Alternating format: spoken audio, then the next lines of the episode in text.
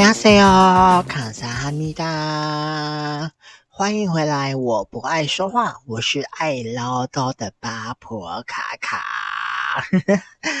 上上周突然间停更了，真的是很国美纳塞哦。嗯，其实是因为卡卡上上周出差去了，结果我已经剪好了，但是忘了上传，所以就只好休一周。好了，那后面的闲聊时间再来跟大家聊聊这次卡卡去澳门出差的一些小趣事吧。好，那接下来卡卡还是会尽可能的一周一更啦，吼，那也希望自己可以努力督促砥砺一下自己，这样。好，那今天想要跟大家聊聊的是上映于二零一九年的台湾电影《阳光普照》，这是一部有一点点 deep 的电影。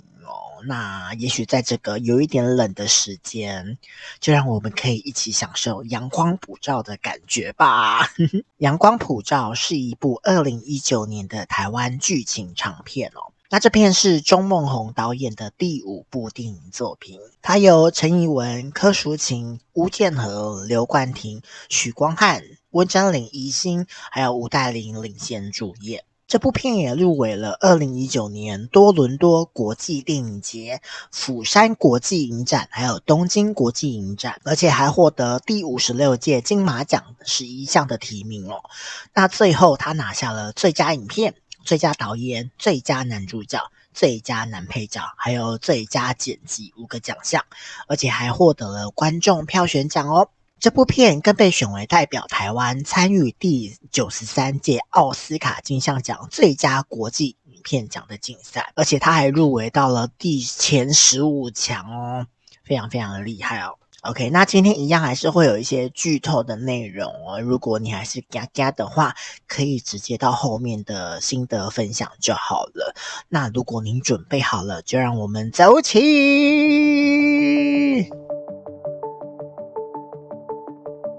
OK，我们先来看看剧情简介的部分。阿和因被黑轮欺负，伙同菜头去吓唬黑轮。在过程中，菜头把黑轮的手臂砍断了。菜头与阿和双双因这起伤害案件，分别被判进了少年抚育院。在阿和入院之前，小玉已经怀有他的孩子，于是他们在少年抚育院里面登记结婚。阿和出院之后，到处找工作，但却因为他刚从抚育院出来而四处碰壁。最后，他在朝歌经营的汽车美容中心找到了工作，并且认真负责，想要重新做人。然而，当菜头出狱之后，却开始找阿和的麻烦，胁迫阿和帮他做一些不法的勾当，借此报答他帮阿和报仇的恩情。而阿和只好被迫帮忙菜头做坏事，希望菜头就此不要再来找他。然而，菜头还是三不五时就找上门，继续胁迫他犯罪。最后一次，阿和替菜头做事，他完事后却找不到菜头，只好带着赃款离开现场。不久之后，菜头的老大找上门来追讨赃款，阿和才得知菜头于日前已经被人杀害。在阿文和晴姐去祭拜因坠楼自杀而亡的阿豪。晴姐抱怨阿文一直没有为阿和做些什么，此时阿文才说出了真相。其实他早已察觉阿和被菜头胁迫，在他暗中跟踪阿和时，撞见了菜头又逼迫阿和去做坏事，他便趁机驾车冲撞独自站在路边的菜头，并将其拖到草丛中打死。情姐听闻后大哭，整件事件终于真相大白。OK，好啦，这是剧情大概的简介。那我们今天来细细的看一下内容，大家讲什么吧。我这次也有重新的再去重看一次哈。阿文他是一个驾训班的教练，他最喜欢的名言就是把握时间，掌握方向。他觉得开车就像是人生一样，只要做好这件事情，人生就会稳稳当当的。每次有人问他：“诶，教练啊，你有几个儿子啊？”他总说只有一个，但是其实他有两个。大儿子叫阿豪，小儿子叫阿和。电影的开头就是阿文在交车的画面哦，有一个学员因为一直都考不上驾照，阿文最后就跟学员说，他也是有面子要顾的，并说为什么学员都一直考不上，就是因为他只想开手排车。那我们从这边来看，也知道说，哦，阿文其实应该就是一个很传统、很爱面子的那种，呃，上一辈的男人吧。后来阿文接到了一通电话。电话里的人问阿文说：“哎，你在哪里啊？”并且指责说：“为什么阿文他又没有来？”法官非常的生气，因为法官想要听听看阿文的意见。电话里的人说：“希望阿文去跟法官说，可以给阿和一个机会。”到底是发生了什么事情呢？噔噔噔噔噔噔噔噔噔噔噔！原来是某一天，阿和带着菜头到小吃店去寻仇，但是呢，菜头一刀就挥断了黑伦的手，手还好巧不巧的掉进了火锅里面，顿时变成了黑伦汤。嗯，这边有一点地狱梗，大家有听出来吗？之后呢，伴随着满桌的喧闹声跟尖叫声，警察就来把阿和跟菜头带回了警局。之后，我们回到了法庭的现场哦。这次阿文终于有到场了，法官就询问说：“为什么阿和要砍断欧练的手呢？是阿和指使菜头的吗？”阿和只说：“哦，因为欧练都一直在欺负他，所以他只是叫上菜头要去吓吓欧练而已。他不知道菜头就会这样子把欧练的手给砍断了。菜头这时候就恶狠狠的一直看着阿和，想着说：‘好啊，好啊，你都把罪推到我头上是吗？’”他就很大声的怒吼着。那阿和始终他也只愿意承认说，他只有偷一辆摩托车而已。大操你呆！那法官这个时间就问阿和的父母有什么想法？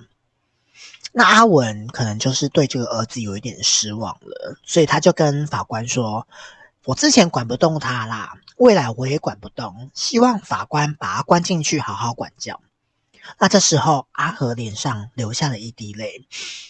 也许阿和他希望父母可以为他讲一些好话吧，但他却听到这样子的很决绝的一句话，所以他就觉得，呃，好像心里什么东西破了。离开法院之后，晴姐就怪阿文说，怎么讲话这么难听啊，一点机会都不给阿和。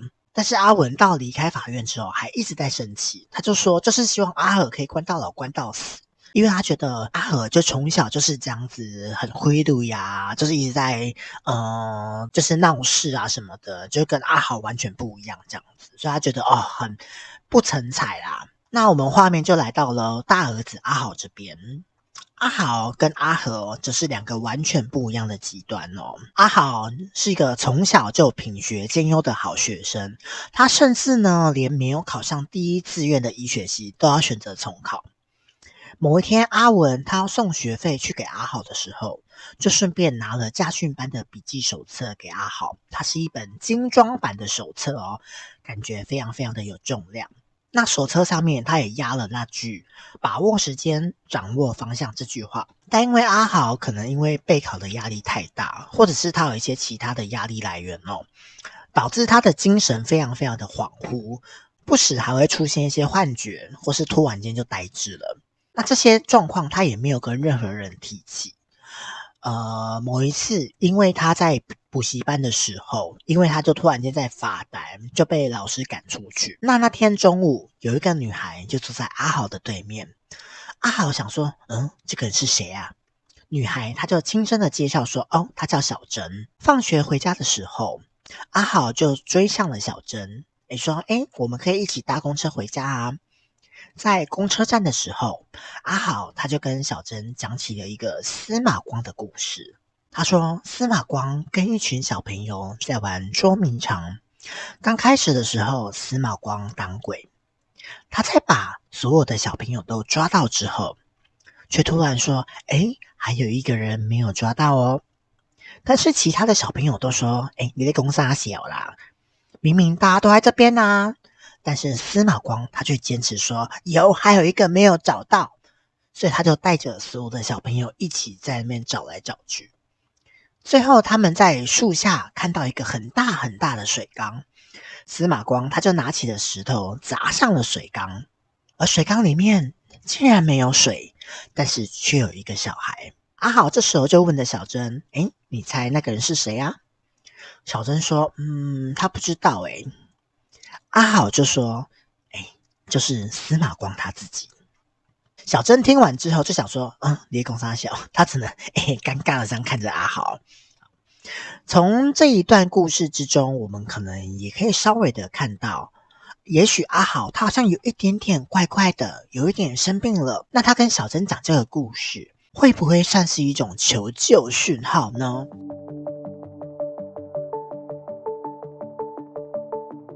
某一天，阿文家的门有人来按门铃，有一个女人带着一个小女孩来，这个女孩叫做小玉，她刚满十五岁。但是她怀孕了，而这个小孩是阿和的，所以她来这边找阿和，她想要问说：“哎，到底要怎么处理这件事情？”那晴姐她就跟这个女人说：“哦，但是阿和已经被判刑三年了，他刚被关进去。”哎，对，好，那这个时候在监狱里面的阿和，因为他长得比较瘦小，所以他就是很容易被欺负嘛。他就趁着晚上的时候，晚上在睡觉的时候，他就报仇，他就狂揍一个胖胖，就狂揍揍揍揍揍揍。啊，隔天两个人就被抓去反省室。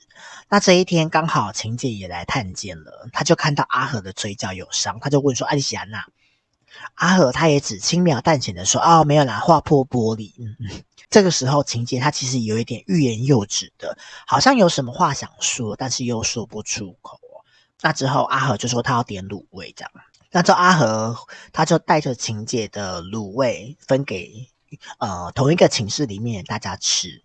那这时候，胖胖就跟阿和说，最好他不要睡觉，不然晚上就轮到他报仇了。所以到了晚上，阿和跟胖胖都没有睡哦，就互相盯着对方。但是这段期间，胖胖因为他就是太累，就打了个盹。他在惊醒之后。阿和就主动示好跟他聊天，在这样一来一往之中，他的仇恨好像就这样子有点消弭了。只是说小朋友的呃仇好像都没有隔夜啦哈。自从阿和被关进去之后，阿文就像这个儿子已经消失了一样，所以学员问他有几个儿子，他还是都只会回答一个。阿文这时候啊，依然还是会说哦，他只有一个啊，而且明年就要上医学院喽，仿佛在阿文的心里。阿好才是他的儿子，阿和什么都不是。某一天，有个蓬头垢面的男人来家训班要找阿文。哦，原来他是欧练的老爸。法院虽然判菜头要赔欧练一百五十万，但是因为菜头他家是低收入户，所以根本就没有钱。所以欧练爸他就只好来找另外一个肇事者阿和的爸爸阿文。阿文也非常决绝的说：“欧练的手又不是阿和砍的，为什么他要赔？”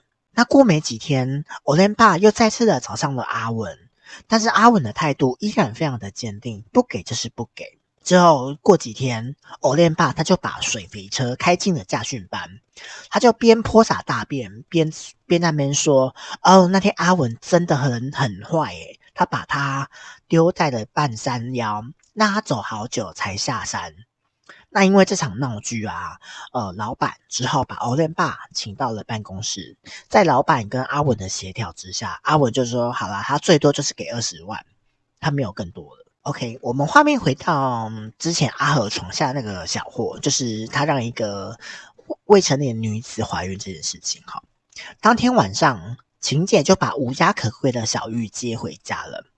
在晴姐安顿好小玉之后，他就跟阿文说了前因后果嘛。阿文就想说：“哎呀，阿和人都进去了，怎么还留一堆脏屁股给他们擦？”啊，之后他就要晴姐赶快打电话叫那个小玉的阿姨赶快把他接走了。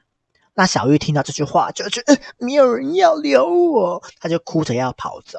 那晴姐这时候就劝小玉说：“不要冲动，不要冲动，我会解决这件事情。”那隔天，晴姐就跟那个小玉的带她来的那个女人居然出来见面。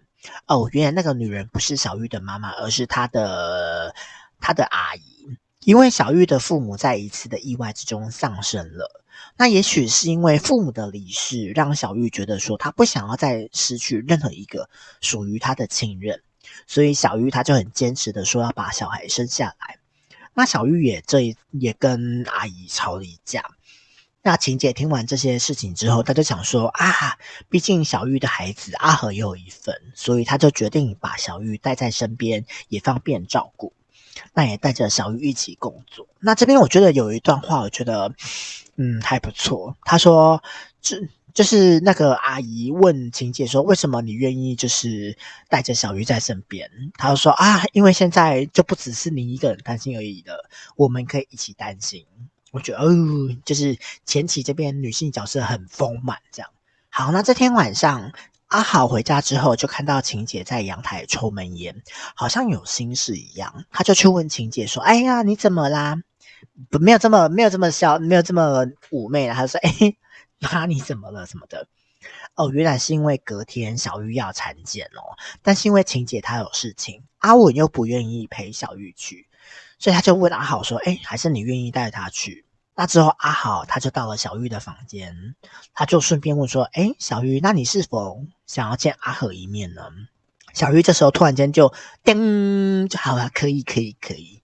那隔天呢，阿好他就带着小玉到监管所，但因为规定只有近亲的家属可以探视，那小玉她现在只是一个跟他有过肌肤之亲的人，还不是他的老婆什么的，所以他不能进去。那阿好就说：“好吗？那就自己进去吧。”那阿和这时候就非常的讶异，说：“哎，为什么阿豪会来这边？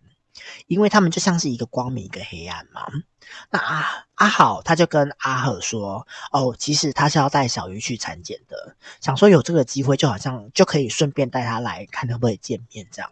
哪知道小鱼不能进来。那这时候阿和他就非常生气的说：“为什么晴姐来这么多次，什么都没有提到呢？”那阿和他就反问阿和说：“阿、啊、你也什么都没有讲啊？晴姐不说也是因为怕你担心嘛？那你不说又是为什么？”那阿和就要阿好不要再说了。阿豪就回他说：“那你是想逃避吗？”也许是阿豪的这些话再一次的刺激到阿和了。阿和就非常情绪失控的吼着阿豪：“那你现在来这边是要干嘛？还把小玉带来，他又看不到。”最后，阿和因为不想再跟阿豪讲话了，所以他就挂了电话走人。我在想，也许阿和会愤怒，是因为不是晴姐来告诉他的，而是阿好来告诉他。那阿好又可能是因为是他造成他自卑的一个理由哦，因为阿好他太耀眼了，阿和却一直活在阿好的阴影之下，所以他就很愤怒。好那这个时候的画面，我们就看到阳光被乌云掩盖着，好像有什么事情要发生一样。噔噔噔噔噔噔噔噔噔 OK，我们画面回到阿好这边。阿好呢，他是一个资优生哦，他长得又高又帅，人又好，在学校是个学霸，在家又是一个好儿子。只是呢，完全没有人知道阿好他到底内心在想什么，因为阿好他太令人放心了，所以从来没有人问过他，也没有人关心他有什么需要帮忙的吗？因为阿好的一切都好的那么理所当然，好像他本来就这么优秀一样，那么贴心，他就像是一道光，一直照亮了别人。也许我在想，会不会是因为这样子，所以阿好才会常常的发呆，常常失神，因为他在思考到底自己是谁。那这天晚上，阿好他就如常的洗澡、刷牙、折衣服，把房间整理得干干净净的。之后，阿好他就往暗处走去了。我们只看到那个影子越来越大，越来越大，越来越大，越来越大。半夜，阿文的门铃声又响起了。这时，阿文来开门。邻居就跟阿文说：“哎，拍谢陈先生，楼下有一个人长得很像你大儿子呢，你要不要下来看看？”这时候，阿文跟晴姐下楼之后，发现，那你那个真的是阿好，因为阿豪他选择了跳楼自杀。而且阿好，他连走的时候，他也把自己弄得不让人担心，因为他的房间都整理得干干净净的，好像没有发生什么事一样。他只是去巷口买个7-11的东西这样子而已。来到告别式这一天，很多人都来送阿豪了，连在狱中的阿和也来了。而这时候，阿和也才看到了小玉。我在想，也许阿豪他也是想透过这个方式吧，他可以让阿和见到小玉。嗯，算是一种哥哥的温柔吗？嗯，maybe。好，那在告别式之后，小珍她就出现跟晴姐搭话。那晴姐就问说：“哎，你们是怎么认识的？上次见面是什么时候啊？”小珍就说是上周六，因为阿豪跟小珍他们一起去了动物园。小珍回忆到，阿豪那天一如既往的好，就如同平常一样，似乎把好都给了别人，忘了给自己。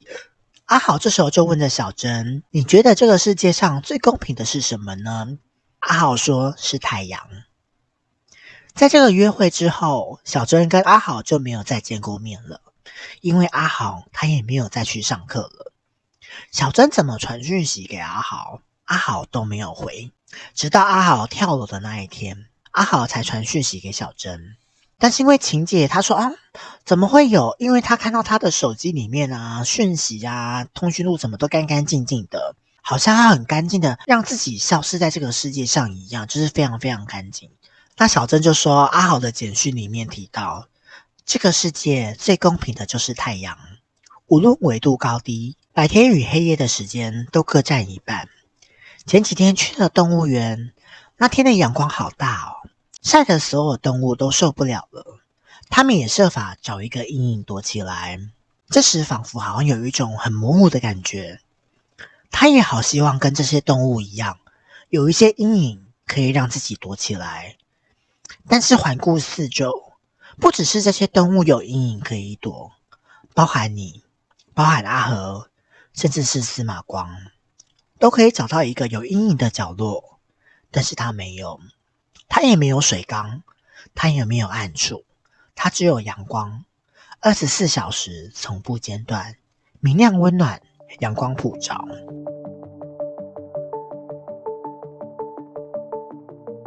OK，那我们画面回到监狱中的阿和。阿和似乎一时接受不了哥哥的离开哦，所以他在搬运午餐的时候，他刚好遇到一个下坡，那个下坡就是让他一直往下，一直往下，一直往下，速度也越来越快，越来越快。阿和最后受不了，他就用力的往前跑，他就一直跑，一直跑，一直跑，一直跑。啊，之后狱警就想说，到底你要干嘛？所以他就把他关进了禁闭室之中。那这时候辅导人员他就来了，他就问说：“是因为哥哥的事情吗？”那辅导的人员又在跟他说，很多事情是没有办法去改变的，家人都在等着他。阿和他这时候就愤怒地说：“等什么？等我变好回去吗？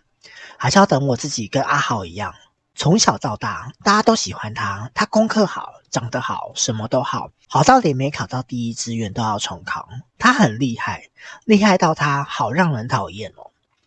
别人都说阿和很烂，但至少他还在这里啊。”但是阿豪呢，厉害到这辈子只做错一件事情，就是从那么高的地方跳下来。他真的很厉害。OK，卡卡这边特别把这段电影台词都打出来，因为我觉得这段非常非常的重要哦。我觉得也许他们兄弟之间的羁绊，比我们电影表面上看到的还要更深。嗯，也许在那个以前还没有这么被比较的时候，也许他们是非常非常的要好的。但是在因为求学之中，就会开始被比较啊之类，叭叭叭叭，就产生了很多很多的分化。那又碰到了叛逆期啊，什么叭叭叭叭叭，之后就开始有一点渐行渐远。但我相信他们之间的羁绊还是有的哦。那时间又过了好一阵子，小玉他就跟阿和在监狱里面结婚了。这时候，阿和他也是一个有家室的男人了。后来，小玉顺利的生下了孩子，阿和也因为表现得很好，所以他就提早出狱。那在这个时候，大家正好在吃饭，顿时大家就安静了下来，一起唱了那首欢送歌《花心》。春去春会来，花谢花会再开。只要你愿意，只要你愿意，让梦滑向你的心海。我就是不想唱歌，怎样怎样怎样。那在阿和出狱的这天，晴姐跟小玉还有他们的小孩也都一起来接阿和了。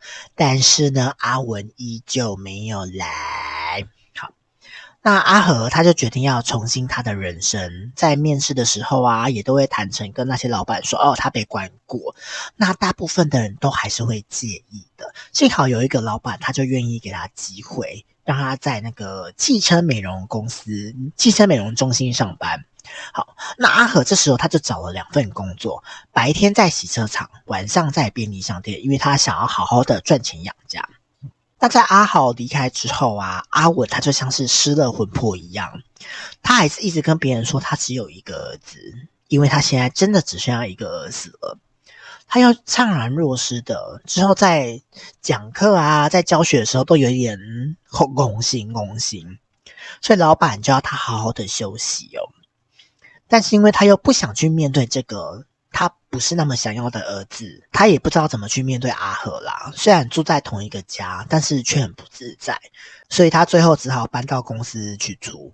那阿文说啊，他文凭不高，他也知道人生这条路，只要握紧方向盘，红灯该停就停，绿灯了就慢慢的起步，稳稳的开，人生就会平平安安。那这就是把握时间，掌握方向。但是阿文他始终不明白，为什么看似最平稳的阿豪，却决定这样子终止他的人生呢。某一天，阿文在公司睡觉的时候，他就做了一个梦，他就仿佛听到阿豪在叫他。这时候，阿豪他就从暗处走了出来，他们两个就缓缓的走一小段路。突然之间，阿豪他就停下来，轻声的跟阿文说：“爸，我走了，不陪你喽。”这时候，阿文他就惊醒，发现哦，窗外好像刚下过雨一样，他就来到了空旷的练车场。那镜头里面那八个字“把握时间，掌握方向”显得非常非常的讽刺哦。之后，他就穿上了衣服，走上了那条他们在梦中走的那条巷子。但是这时候，只剩下他自己一个人走了。很怅然的阿文，他本来想要去抽根烟，却发现哎，烟没了哎。他就来到了便利商店，就发现哎，店员竟然是阿和哎。两个人一阵尴尬，等等等等。那突然之间，阿和就在背后问道：“爸，你要不要喝点东西呀？”那这也是父子俩久违的并排在聊天。阿文就问阿和说：“啊，你不是在洗车厂上班吗？”阿和就说：“啊，洗车厂九点下班之后，他就来这边上班了。”阿文就非常担心的问说：“阿、啊、这样不会太累哦？”那接着他又说：“他刚刚梦到了阿豪。”那阿和就说：“哇。”哥真是个好人，什么都替大家想，但是其实没有人知道他到底在想什么。之后，他也劝着阿文赶快回家住，因为他说啊，晴姐一个人在家里，好像也没有人跟他吵架，他觉得很无聊什么的。那这时候，乌云就像是散去了一般，一切仿佛要往好的方向迈进。晴姐她也盘下了一间小店，那小玉也顺利的在店里上班。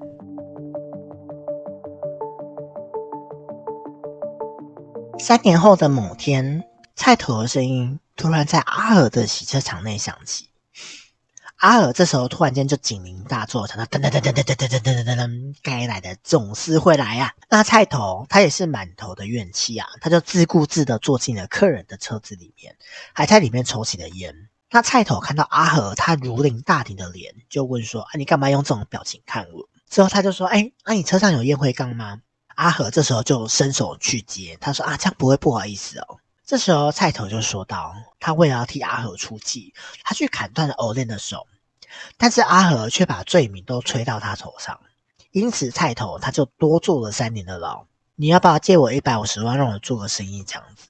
那阿和就跟他说：“我现在也没钱啊，就直接拒绝他。”那菜头就说：“你想想，你想想，过几天再来找我、啊。”那隔天，菜头他就找上了晴姐跟小玉哦，跟他们说：“哎呦，他现在正在做资金调度的生意，如果有需要都可以找他哦。”但其实我觉得这边是菜头，他要让阿和知道说他在跟他下马威，他要让阿和知道：“哎，我知道你妈跟你妻子跟你孩子在哪里哦，你要好好小心一点，小心一点。”之后过没几天，菜头叫阿和跟他出去一趟。菜头就跟阿和说：“啊，兄弟不是这样子当的啦。他在里面蹲了四年半，阿和出来之后一次都没有去看过他，好像要跟他撇清关系一样。但是这件事情就撇清不了嘛。尤其他看到阿和现在还想要当一个良民，有老婆又有小孩，凭什么只有他自己还这样子？所以他就三天两头的就来找阿和，要阿和去当他的车手。那阿和为了怕菜头又发疯。”他也不敢说不，他只是一直跟他菜头说，这是最后一次喽。但是怎么可能会是最后一次呢？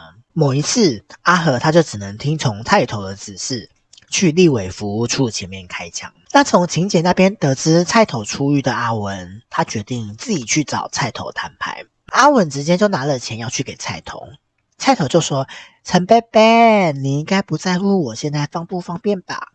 你只是要我离你儿子远一点。”那菜头说：“他出狱的时候，他找不到以前住的地方了，因为他家被查封了。那奶奶也被赶到老人养护中心。”他就问着阿文：“当初法院判他们要赔偿，但是大家都知道菜头家就是没有钱嘛，为什么当初阿文就没有想说要出来帮点忙呢？”那现在拿个信封说要来帮忙，是要帮什么忙？之后他还说啊，他知道阿和现在过得很好啦，至少他不会像阿豪一样，就他听说阿豪是跳楼的，所以他就用这个去蒙戳阿文。那因为阿文他也不敢说什么，所以他就只能想说啊，那另外再想办法好了。这时候阿和在工作途中就遇到正在通下水道的欧练，还是在做，还是在做通粪管啊，就是反正他就是跟着他爸爸一起做这件事情。好，那他就说，哎呀，年轻的事情都过去了啦。那阿和他就很忐忑不安的一直看着 Olen 的手，，Olen 就问他说，哎，你是想看我的手哦？？”Olen 就非常大方的给阿和看。，Olen 还开玩笑说：“诶，是不是像是没有头的鸡脖子啊？”这时候阿和就问说：“、啊、有什么感觉？”欧练叫阿和把手伸出来，就四肢并拢，他就紧紧的握着阿和的手。之后他阿和很用力的把手撑开。欧练说：“现在这只手就是这个感觉。”这时候阿和他就全身吓到发抖。那阿和也只能跟他说：“对不起。”那欧练也只能大笑说：“哈哈哈哈，我先忙了。”这天晚上。菜头又去找阿和了。菜头强迫阿和开着客户的车出去兜风。阿和在车上问说：“你你是不是觉得我欠你什么？”菜头他就笑着说：“你当然欠我啊。”阿和就说：“当初要去找欧练的时候，又没有说要砍他。”菜头突然间脸色一沉，就说：“阿和啊，我本来不想跟你讲心事的，但是你提了，我还是要说一下。当初你被欧练欺负，我二话不说就去帮你出气。”一冲进去看到欧练，我当场就砍下去了。我到现在还是不后悔。阿和就说：“啊，不是说好只是去吓吓他而已吗？”菜头他就笑着说：“吓吓他？我拿开山刀，你拿西瓜刀，你还偷了摩托车，诶，什么时候说只是去吓吓他的？而且你在法院里面把事情推得一干二净，我在里面多关了三年呢，你连来看我一眼都没有。”之后，菜头他就要阿和在一块空地前面停车，并要阿和进去里面的空屋送货。阿和无奈之下，他只好答应。之后，他还叮嘱着菜头说：“不要在车里抽烟了。”之后，他就走进了树林里面交易。那这时候，菜头他突然间想要抽烟，但他想到阿和的叮嘱，他就想说：“啊，算了算了，还是出去抽啦。”交易完成之后，外面刚好下起了大雨，阿和他就跑回了车上。但是他却都没有看到菜头，但是因为阿和又怕弄湿客户的车，所以他只好全身脱光的跑进车里面。之后他就赶快把车开走了，之后再赶快去整理一下。那阿和他看着这袋满满的钱，他也不知道如何是好。过了好久，黑道找到了阿和，他就把阿和打了一顿。他就问说：“那些卖货的钱呢？”呃，幸好阿和一毛钱都没有动。黑道以为是阿和私吞的，诶，没想到竟然不是呢。阿和就说他一辈子都没看过这么多钱，那这种钱他也不敢动。那黑道听到阿和的话，他就丢了几叠钱给他，并问他说：“菜头是你的谁？”阿和就说：“菜头是一个一直找他麻烦的人。”黑道就对阿和说：“菜头以后不会再找你麻烦了，因为菜头已经死好几个礼拜了，听说是被人打死的，脸都变形了。”阿尔听到之后，整个傻眼，他说：“到底发生什么事？幸福来得猝不及防。”之后呢，黑道他就喊停车，就把阿尔丢在路边，哦，他就扬长而去。那这时候，阿尔他才慢慢的醒过来，想说：“啊，菜头不在了，他可以安心的过好他自己的生活了。”之后，他的脚步也不自觉的慢慢的变得轻盈，慢慢的跑了起来。这一天刚好阿文跟晴姐要上山去祭拜阿豪，拜拜之后，晴姐就说：“哎，陪我陪我走一段。”他们就在那个山间小径这样走走走。那他们来到山顶之后，阿文就跟晴姐说：“啊，你要跟阿和说，要他好好把握时间，掌握方向。”这时候晴姐就吐槽回去说：“你不要再把家训班那套当真好吗？每次你讲这个，他都把它当笑话。”阿豪走了，阿和好不容易回来了，你帮他了吗？把握时间，掌握方向，你做到了吗？如果你做到了，怎么还是家训班教练？这时候阿文才缓缓开口说：“某一天中午，他在吃便当的时候，就看到新闻报道，有人朝立委服务处开枪。那监视器刚好有拍到嫌犯的背影。当时阿文他就认出那是阿和。后来阿文他就凑了二十万去找菜头，希望菜头不要再找麻烦了。但是菜头他每一句话都在讽刺，而他只是一个家训班教练，他也不知道该怎么办。”所以他两个礼拜都没有去上班，他一直在阿和的洗车场外面蹲点，下班后又到便利商店蹲点，他就像是阿和二十四小时的保姆一样。那时候他不知道自己那时候在干嘛。某一天，菜头终于出现了。这个时候，这个镜头用背光的方式，所以我们看到阿文他整个人笼罩在阴影之中。噔噔噔噔噔噔。阿文说，他看到他们开着一辆宾利朝东北角方向前进。阿文他就关着大灯跟在后面，他看到阿和下车了，提着一个袋子往树林里面走。但他只是个教练啊，他不知道可以帮小孩做什么。所以当他看到菜头下车的时候，他想都没想就催起油门撞过去。他的挡风玻璃破了，菜头也头破血流一动不动。之后他就想说把菜头拖进草丛里好了。而那个时候正好外面也下起了大雨。他想说，菜头应该不会再回来了吧，因为他把他留在了那里。那在离开的时候，阿文还想着啊，现在雨这么大，阿和有没有带伞啊？他有没有事啊？这个时候，整个镜头是完全背光的，只有晴姐的脸上还有光。最后，阿文他就渐渐的跟太阳重合了。这时候，阿文说，他的工作很常会遇到一些八婆。他们常问他：“哎，陈教练，你结婚了吗？你有几个小孩啊？”每次阿文他都只回答一个。阿文问晴姐说：“为什么都只说一个呢？”因为阿文的心里从来没有承认过阿和，但是在阿豪离开后，那些八婆还是会问。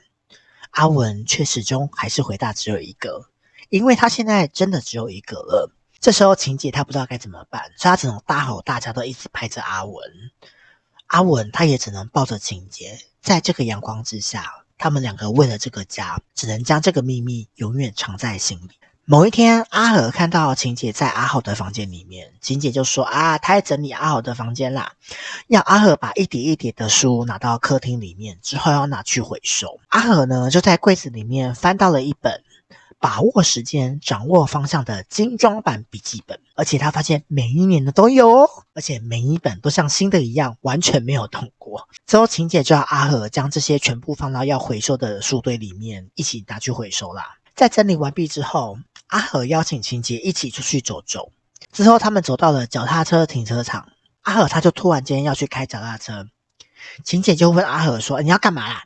阿和就笑着说：“啊，等一下啦，我跟他借一下车啦，你帮我把个风。”晴姐就笑着说：“啊，你什么时候学会开锁的？”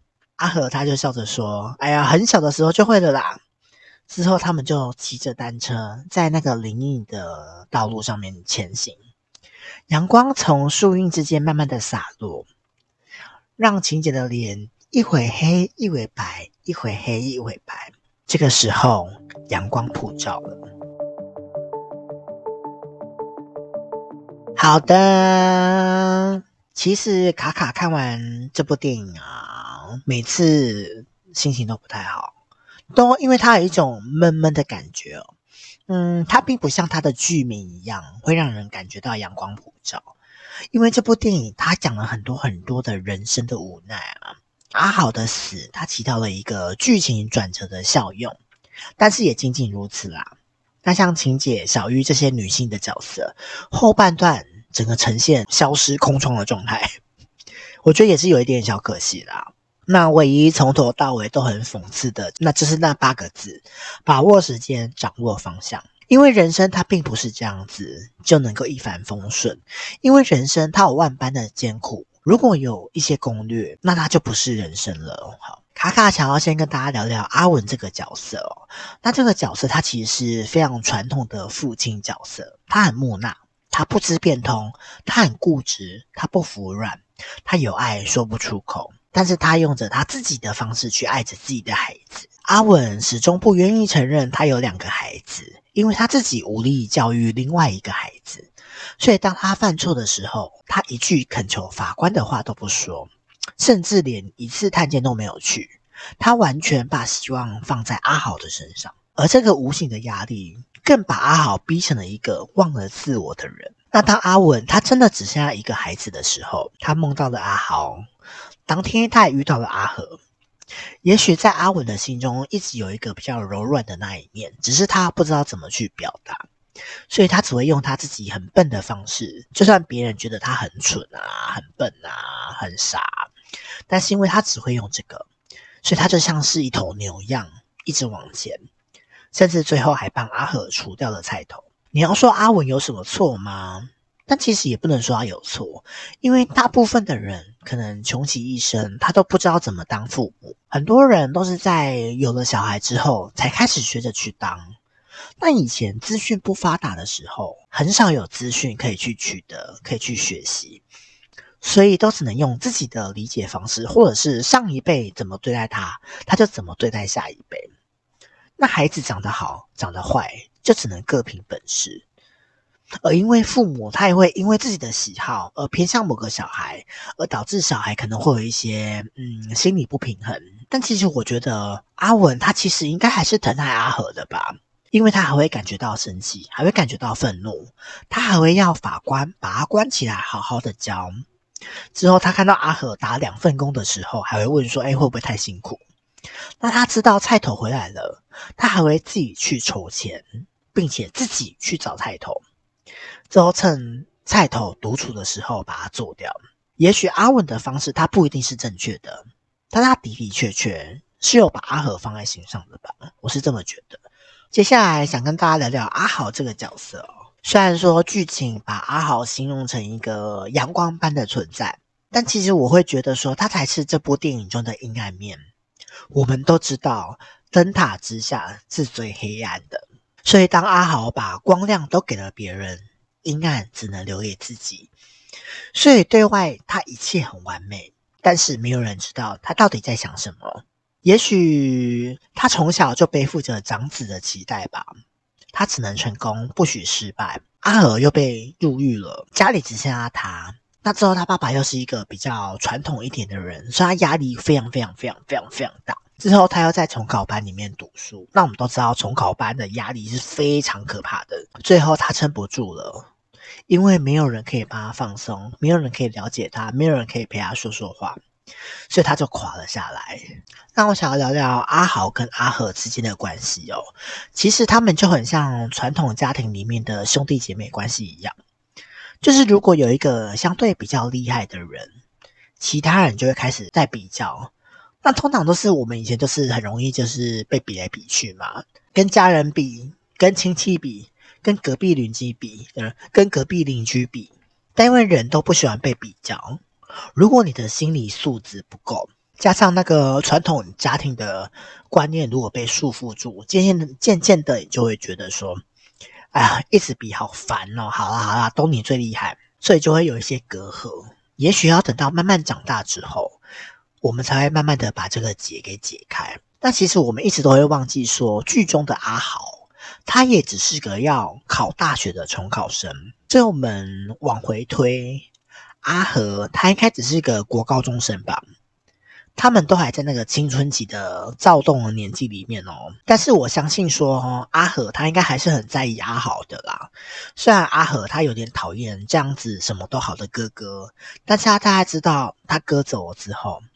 他还是会有一些反应存在，也许就像刚刚在讲剧情的时候讲的，他们也许从小在还没有那些比较关系之前，他们是非常非常有很好的互动的，只是因为后天开始有了比较，就开始有了一些比较心态，开始离心，开始烦，但是他们总归还是兄弟的啦。另外，卡卡想要提的是菜头跟阿和之间的关系哦。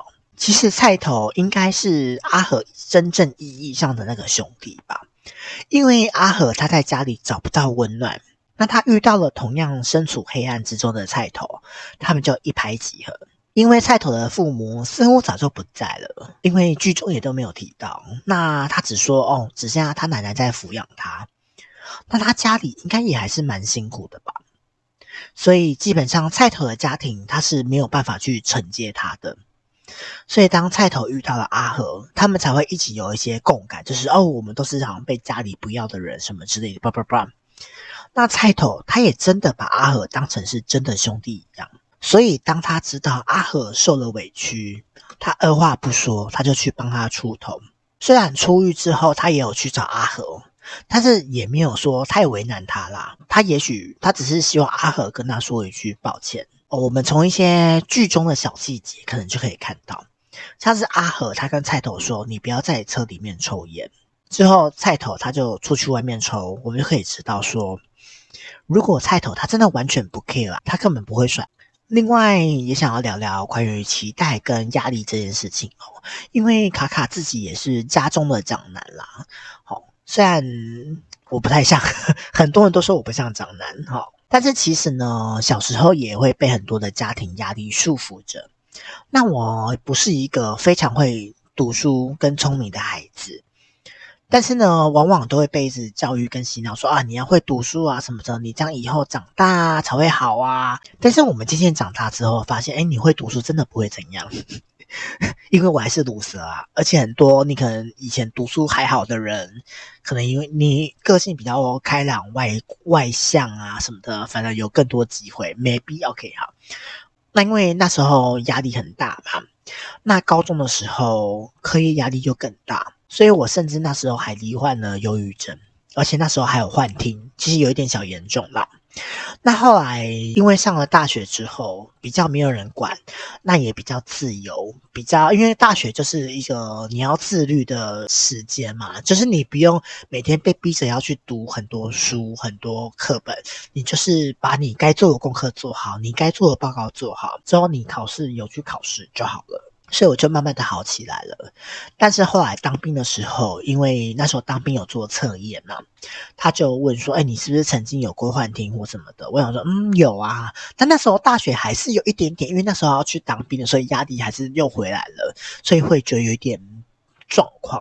那我之后就被带去军医那边看，之后医生就说：“哦，也许那个时候我真的是一个还蛮……”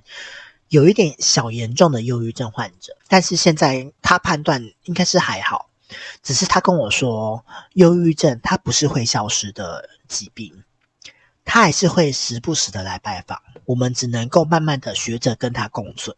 OK，那卡卡在看完电影之后有去搜了一下影评，那我也看到一个很让我感兴趣的点哦，就是关于这部电影最后阿和偷脚踏车的那一段。有的人认为说那个根本不是偷，因为如果要偷，其他的脚踏车都没有上锁，为什么不直接牵走就好？他还特别找了一辆有密码锁的，而且阿和他还非常熟练的去那边转密码。他们就在想说，会不会那辆车其实本来就是阿和的？我在想说，哎，会不会也有可能是阿豪的呢？那其实晴姐应该也是知道啦，她只是想要开玩笑。但是这个其实也没有人知道，我们只能把它想的是后面那个那个想法，也许会比较有一些趣味性，maybe OK。那我想大家会这么喜欢这部电影，我觉得也许也是在反映说一些真实的状况啦，因为何乐的家庭其实大多都是在电视剧里面。那真实的家庭，因为会有很多柴米油盐酱醋茶的，会有很多争端啊，很多有的没的啊。如果你家里有叛逆期的孩子的时候，他跟真的就是鸡飞狗跳。我还记得我求学的时候啊，我弟他就偷跑去电动游乐场玩，之后他就被抓回家毒打。我就想说，啊，不过就是去游乐场玩啊，应该不会怎样吧？但是大人们都觉得说那个环境就是会学坏。尤其那时候，大人其实也都不知道怎么去解释跟教导。他觉得用打的最快，你打到怕了，你就不会去了。但他不知道的是，有一些人其实是会越打越叛逆的哈。尤其是在那个叛逆期、那个很躁动不安的年纪的时候，其实更难捉摸。但是幸好我弟没有变坏啦。哈，到了现在近现代，其实有更多的家长其实会更愿意用沟通的方式去跟孩子讨论。我觉得是有非常非常相当程度的进步。也许是因为现在的网络非常非常的发达哦，大家都知道打骂是没有用的，所以我们就放下了藤条，开始用道理来跟你说服。这你就你就会觉得很烦，就像我现在对付我家长辈一样。我觉得反正跟你们吵，你们就是会觉得我们吵，那我就跟你讲道理嘛。所以他们现在都很怕跟我讲话，因为我就一直讲讲讲讲很多道理。但是我还是必须说，城乡差距还是有的，还是很多乡下地方还是会有棍棒教育这个事情出现哦。嗯，卡卡这边也是希望说，渐渐的大家都可以好好的去学习，说怎么跟孩子沟通。嗯，诶，怎么讲要沟通孩子，孩子沟通这块？那卡卡最后呢，想要聊聊关于光与暗的问题哦。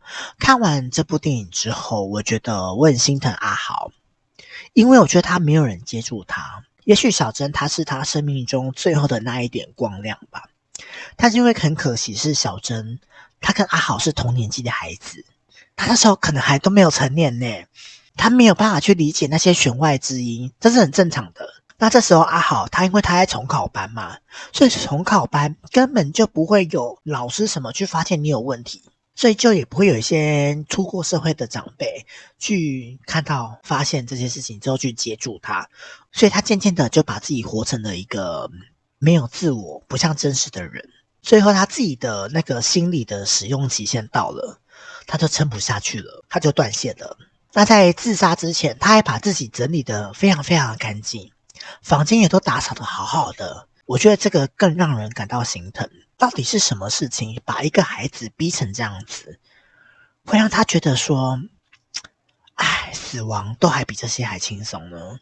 也许我在猜，他很羡慕着阿和吧，因为他觉得阿和他很自在、很潇洒的活着。虽然他惹过了很多很多的祸，但至少他是无拘无束的。OK。看完这部电影呢，其实它并没有让我感到阳光普照，它反而让我陷入了一个阴郁之中哦。因为我觉得大家都很无力，都有很多无力感，而且每个人都受伤了，没有一个人是幸免的。也许就像《娱乐的距离》里面说的，阳光总在乌云之后，阴天总是会过去的，晴天也总是会到来的。所以啊，我们还是要好好的去锻炼好自己的内心，去迎接那个黎明。就算黎明之前的昏暗，它是很黑、很黑、很黑、很黑的，但是我们真的不要放弃。虽然这句话非常非常简单，但是做起来非常难。只是这也许就是人生吧。好的，刚刚聊完这么沉重的电影啊。卡卡想要聊一些比较轻松的话题。卡卡在十二月初的时候有前往澳门出差，虽然这四天我都是去拍东西啦，那拍摄行程真的满满满，每天都累到那个脚快要废掉，但是真的很开心。好，我不知道为什么每次离开台湾都会让我有感觉到莫名的轻松。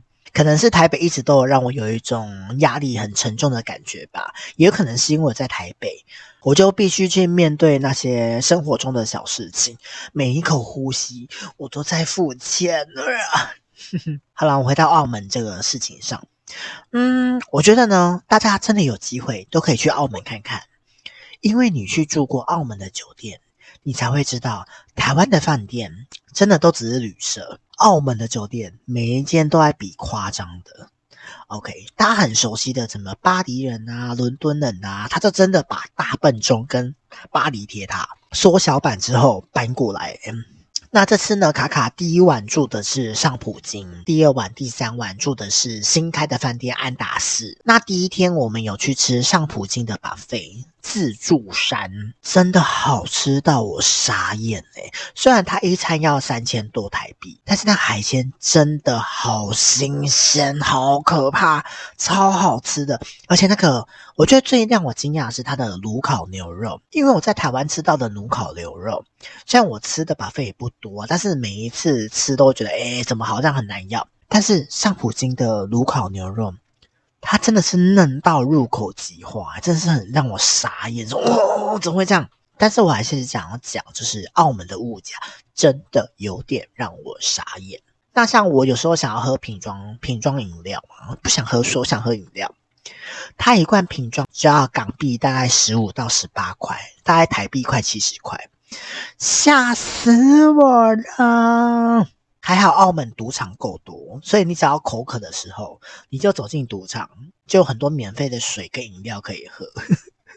不然真的是啊，夭寿哈！所以很感谢这次澳门赌场赞助了我好多水，因为我们就是去外面拍摄，真的要一直喝水，不然真的就是后面真的会很不舒服，会虚脱，会中暑。因为尤其那几十二月初。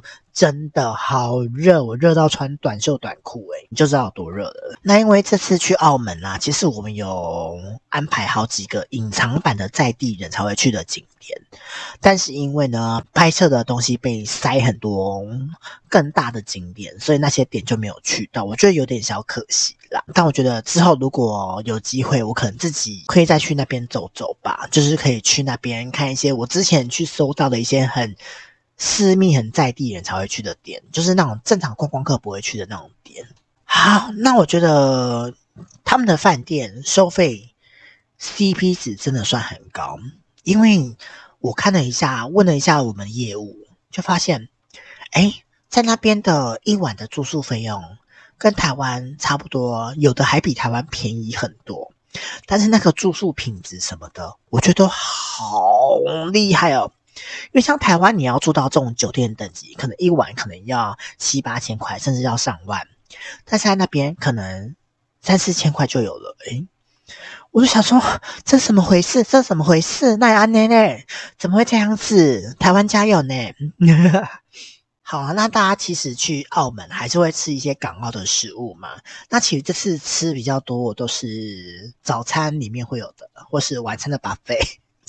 街边的小食我真的没有吃到什么，因为我们真的没什么时间 吃。